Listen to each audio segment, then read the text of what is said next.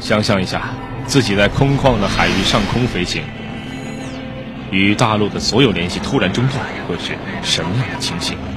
这就是百慕大三角。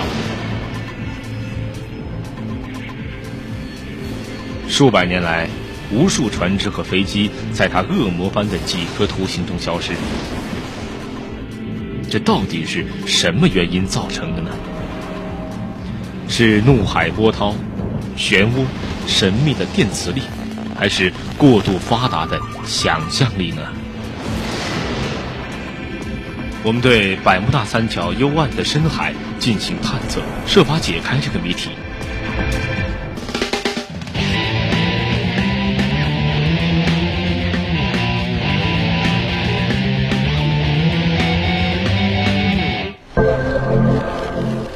大西洋清澈的蓝色海水，似乎是最适合放松休闲的地方，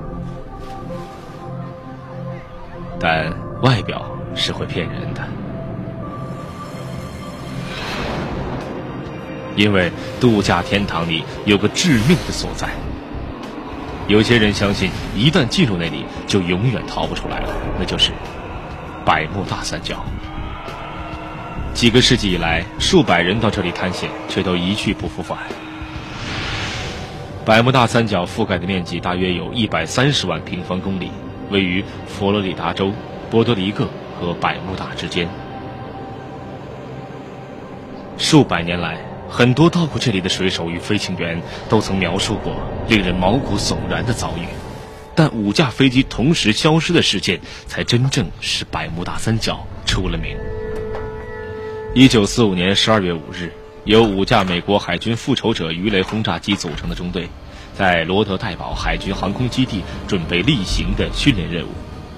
这支中队被称为第十九飞行中队。那天，退休飞行员戴维·怀特和第十九飞行中队的队长查尔斯·泰勒一起担任飞行教官。呃，被调到罗德代堡时，他是资深教官之一。那天天气晴朗，海面平静无波。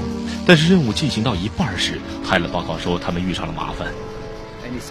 呃，他说我的罗盘失灵了。罗盘有时的确会失灵，但是这种事不常发生。航空指挥官试图发出口头指示引导飞行员回航，但是他们的无线电信号越来越微弱，在几个小时之内。载有十四人的五架飞机全部消失了。救援机在海面和空中搜索，戴维·怀特在其中的一架救援机上。我们辛苦的搜寻了好几天，一无所获。五架飞机怎么可能消失在空中呢？有一种说法是，奇怪的电磁力控制住了他们的航空仪器。其他人则认为，飞机一定是被一团奇异而致命的电子物吞噬了，或者也有可能是被外星人绑架。这件事很快就吸引了很多人的注意，强库萨是其中之一。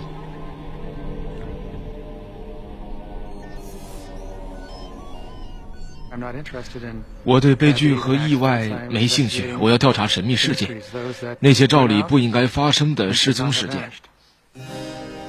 库萨已经花费了十五年时间研究百慕大三角和第十九飞行中队消失的谜团。他写过一本书，书中涵盖了百慕大三角的所有理论，从不明飞行物到不明潜水物，非常全面。有些人认为外星人喜欢在海里航行。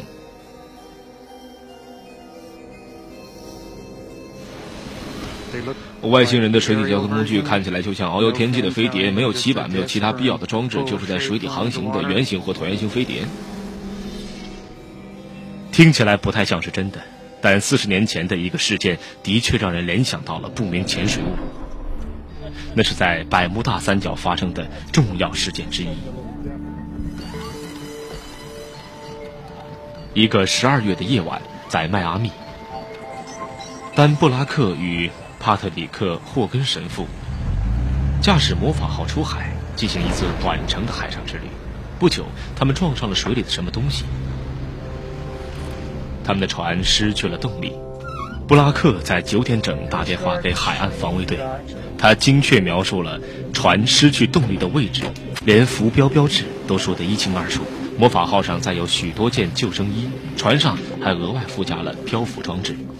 这艘船应该不会沉没，但是短短几分钟后，救援人员来到时，魔法号却消失无踪了，没有残骸，也没有尸体。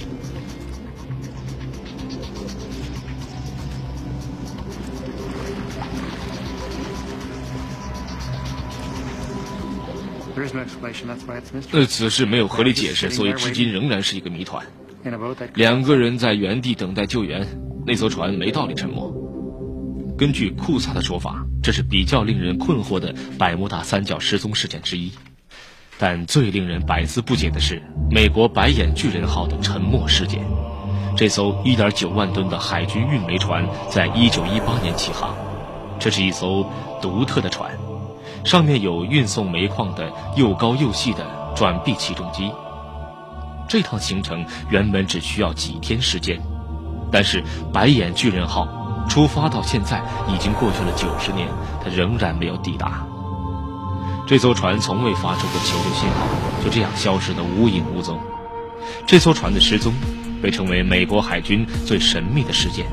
百慕大三角让观察者困惑多年。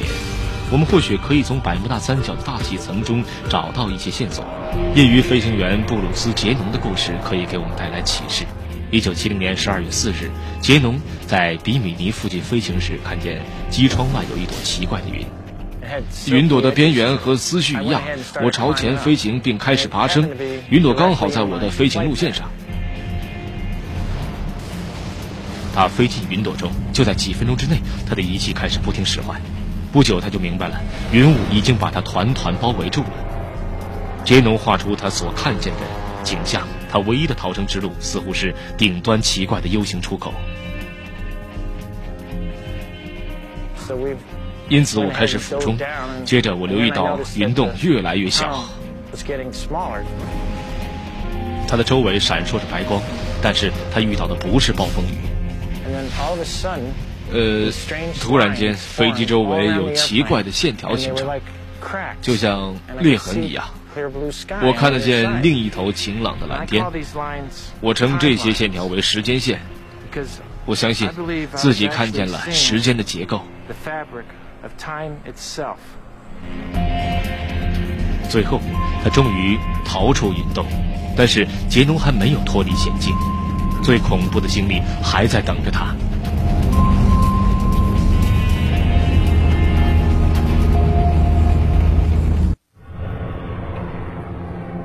在百慕大三角上空几千米的地方，杰农已逃出云朵的包围，但是却深陷于他自己形容为奇怪的电子迷雾当中。他的航空仪器还在故障中。呼叫迈阿密雷达站，请求雷达识别。最后，航管员终于看见了他的飞机，并且告诉他，他现在的位置在迈阿密附近。不对。迈阿密雷达站，我至少在迈阿密以东八十英里处。接着，他看见了陆地，明白了，迈阿密雷达站是对的。他此时已经回到了佛罗里达州。布鲁斯相信这趟飞行只花费了五十分钟时间，事实上，他花费了八十分钟。他在百慕大三角的某个地方浪费了三十分钟。布鲁斯在百慕大三角所碰上的奇怪的电子雾和时间弯曲。引起了全世界对百慕大三角好奇的人的兴趣。呃，当时的某些独特现象引发了电磁场或者电荷，这些电荷环绕住飞机，继而产生了电子雾。这可能是大气中的湿气造成的，也可能是船只或飞机本身的原因。库萨认为，解开电子雾之谜的地点或许不在百慕大三角，而是在北方数千公里以外的温哥华。业余物理学家约翰·哈奇森的临时实验室里，哈奇森数十年前开始用无线电波和高压电在自家公寓进行实验。一九七九年，他声称自己无意中有了了不起的发现，相信的人将这一连串怪现象称为哈奇森效应。这一切跟射频和静电频率有关。当我把不同频率混在一起发射的时候，就产生了奇特的效果。哈奇森能让物体漂浮在空中，不需加热就能使金属软化成果冻状，一切全在居家自然环境中产生。很多人对此感到怀疑，其中包括乔治城大学的物理学家詹姆斯·马丁利。我不知道那种效应是怎么回事。在约翰·哈奇森家里发生的任何事，好像都是哈奇森效应。我不知道这是否包括约翰·哈奇森走过房间，那是哈奇森效应吗？我就是不明白。哈奇森对各种评论习以为常，但是他说他有证据，他已经想办法用摄影机把哈奇森效应拍了下来。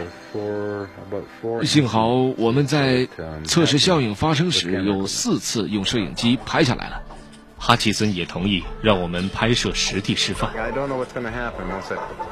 呃，各位，我不知道一旦发动机器会发生什么事。当我发动无线电收发机和其他仪器时，可能会产生很大的效应。假如他所言不虚，我们很可能会被电子雾吞没。在这间密室内，数百公斤的器材和衬着金属薄片的塑料罐，用链条穿在一起，悬挂在半空中。哈奇森说：“这里的电压对人体不安全，因此摄影工作人员必须后退。”呃，后面房间的情况如何？虽然链条在微微颤动，摄影机却没有捕捉到任何奇怪的效应，因此哈奇森增加电压。或许我应该再多加一些电压。接着，实验室里冒出火花，有不好的味道。约翰，有东西着火了，不好了，有火警！塑料瓶着火了，这场表演宣告结束。但这不表示哈奇森效应不存在，可能只不过是难以亲眼目睹罢了。哈奇森自己的录像画面又如何呢？录像带中有整整两个小时的哈奇森效应，呈果冻状的金属、漂浮的物体以及一团电子雾。如果唯一真正的证据是这盘录像带，那么我们只能分析这些画面了。心存怀疑的汤姆·弗林和乔·尼克尔不相信哈奇森的录像带。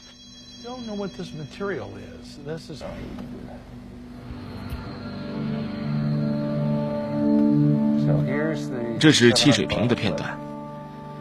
他们认为自己知道这是怎么做到的。这很特别。摄影师通常会采取行动跟踪画面，这个瓶子飞走了，而摄影机却不追踪它飞到了哪里。摄影机可能无法追踪瓶子，因为那里可能另有蹊跷，不想被人看见。他们怀疑有人拉线。哈奇森声明他的实验没有绑线，但是尼克尔与弗林认为自己可以加以证明。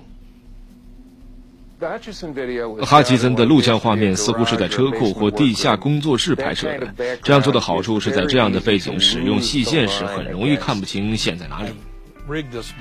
嗯，我已经为这个瓶子绑上了细线，以便控制。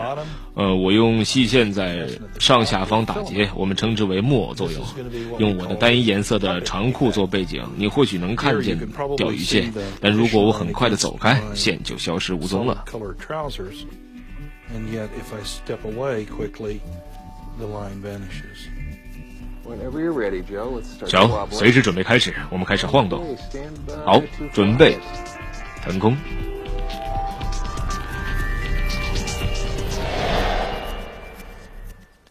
尼克尔和弗林用简单的魔术模仿了哈奇森的跳跃汽水瓶，但他们能否模仿电子雾呢？我们首先要复制背景灯光。原始画面看起来是圆形、彩色的，中间还有一点强光，很像一般的电灯泡。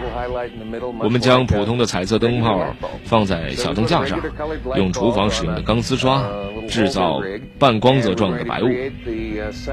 我们把钢丝刷靠近镜头，然后快速震动，让钢丝刷一直保持失焦状态。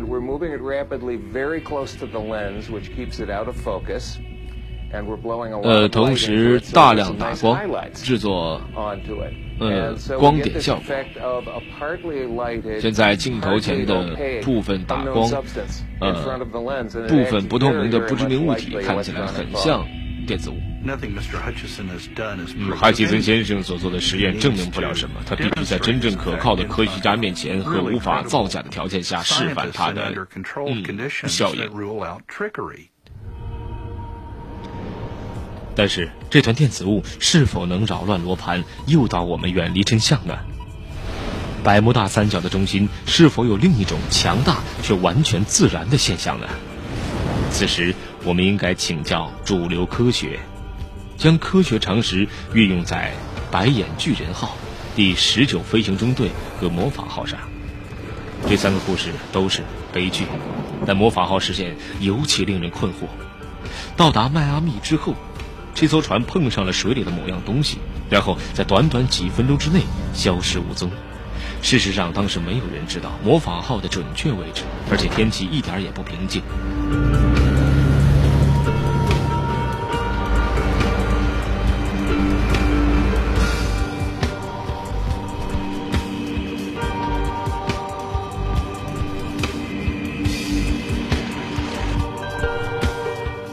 作家拉里·库什挖掘出与魔法号失踪事件有关的事实。他们不在他们所说的位置上。如果他们真的在那里，呃，情况会比实际上神秘的多。搜救的人一无所获。当天晚上风雨交加。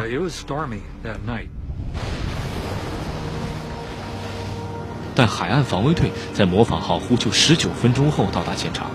这艘船为何完全消失了，而且消失的这么快？一点蛛丝马迹也找不到，这艘船原本不应该轻易沉没的。认为两名当事人被不明飞行物或不明潜水物绑架的说法或许很有趣，但事实上，在海上寻找迷失的人非常困难，就算在有利的条件之下也是如此。吉姆诺已经在迈阿密担任海岸防卫搜救专家十三年了。嗯，百慕大三角围绕的地区是空旷的海域，距离最近的陆地或通讯设施数百英里远，因此很可能得不到船只或飞机下沉的准确位置。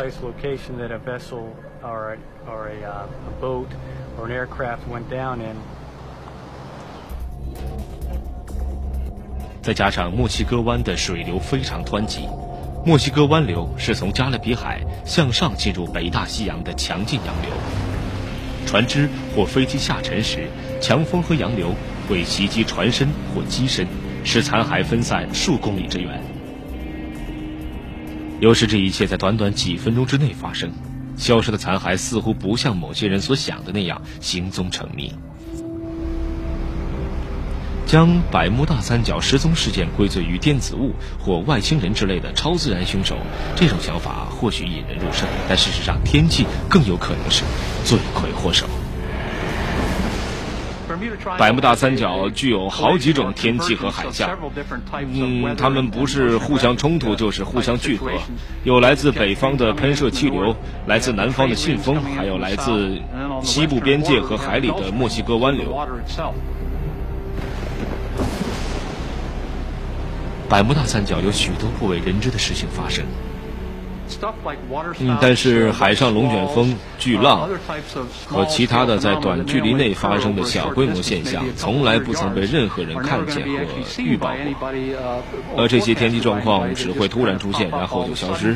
如果不是在附近，呃，你根本不知道那里发生过这样的天气状况。海上龙卷风。能将船只或飞机打成碎片。海上还有巨浪，快速移动的十层楼高的水墙来势汹汹，其威力足以击垮最大的船只。但是，巨浪绝对和第十九飞行中队的命运无关。当时有十四人在飞行时失踪，第十九飞行中队的驾驶员经验都很丰富。但事实上，中队队长是这条飞行路线的新手。虽然泰勒呼叫求助时，中队位于罗德代堡东方百慕大三角的某个地方，泰勒却认为他们在更南方的佛罗里达礁岛群。拉里库斯认为泰勒弄错了方向，不相信自己的罗盘。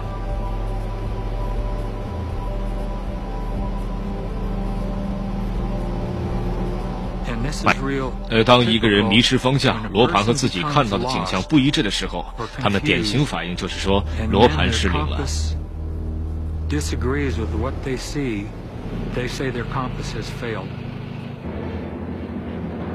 中队按照他们的队长的指示行动。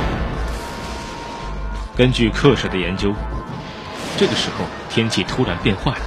第十九飞行中队的悲剧事件很可能是人为疏失和坏天气共同造成的。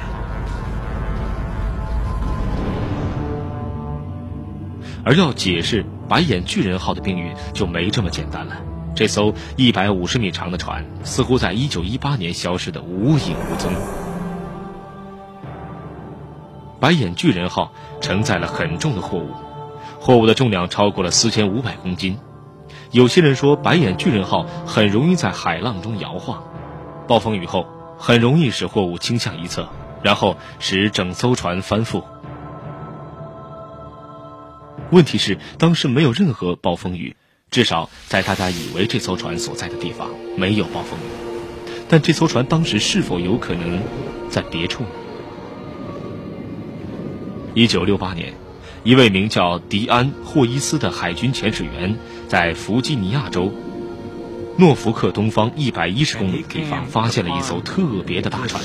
他发现了一艘带有巨大转臂起重机的外形奇特的船。多年之后，他看见“白眼巨人号”的照片时，他知道这是同一艘船。霍伊斯看见的船，事实上距离“白眼巨人号”的最终目的地不远。当科什听说这项发现时，他便开始计算。他算出白眼巨人号到达沉船地点的时间应该为六天。白眼巨人号于三月四日离开巴巴多斯，因此有可能于三月十日沉没。呃，我搜寻当时的天气记录，发现当时有一场大型暴风雨，对东岸地区造成影响，那里有一些船只严重受损。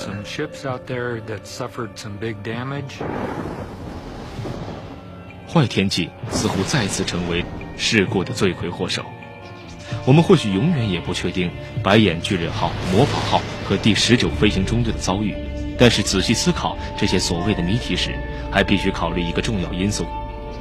从统计学的角度来说，百慕大三角不比其他任何受重大天气事件影响的航海路线更危险。呃，坏天气只在。人们身在其中时才是一个问题。由于船只和飞机数量很多，他们碰上坏天气的几率迟早也会增加。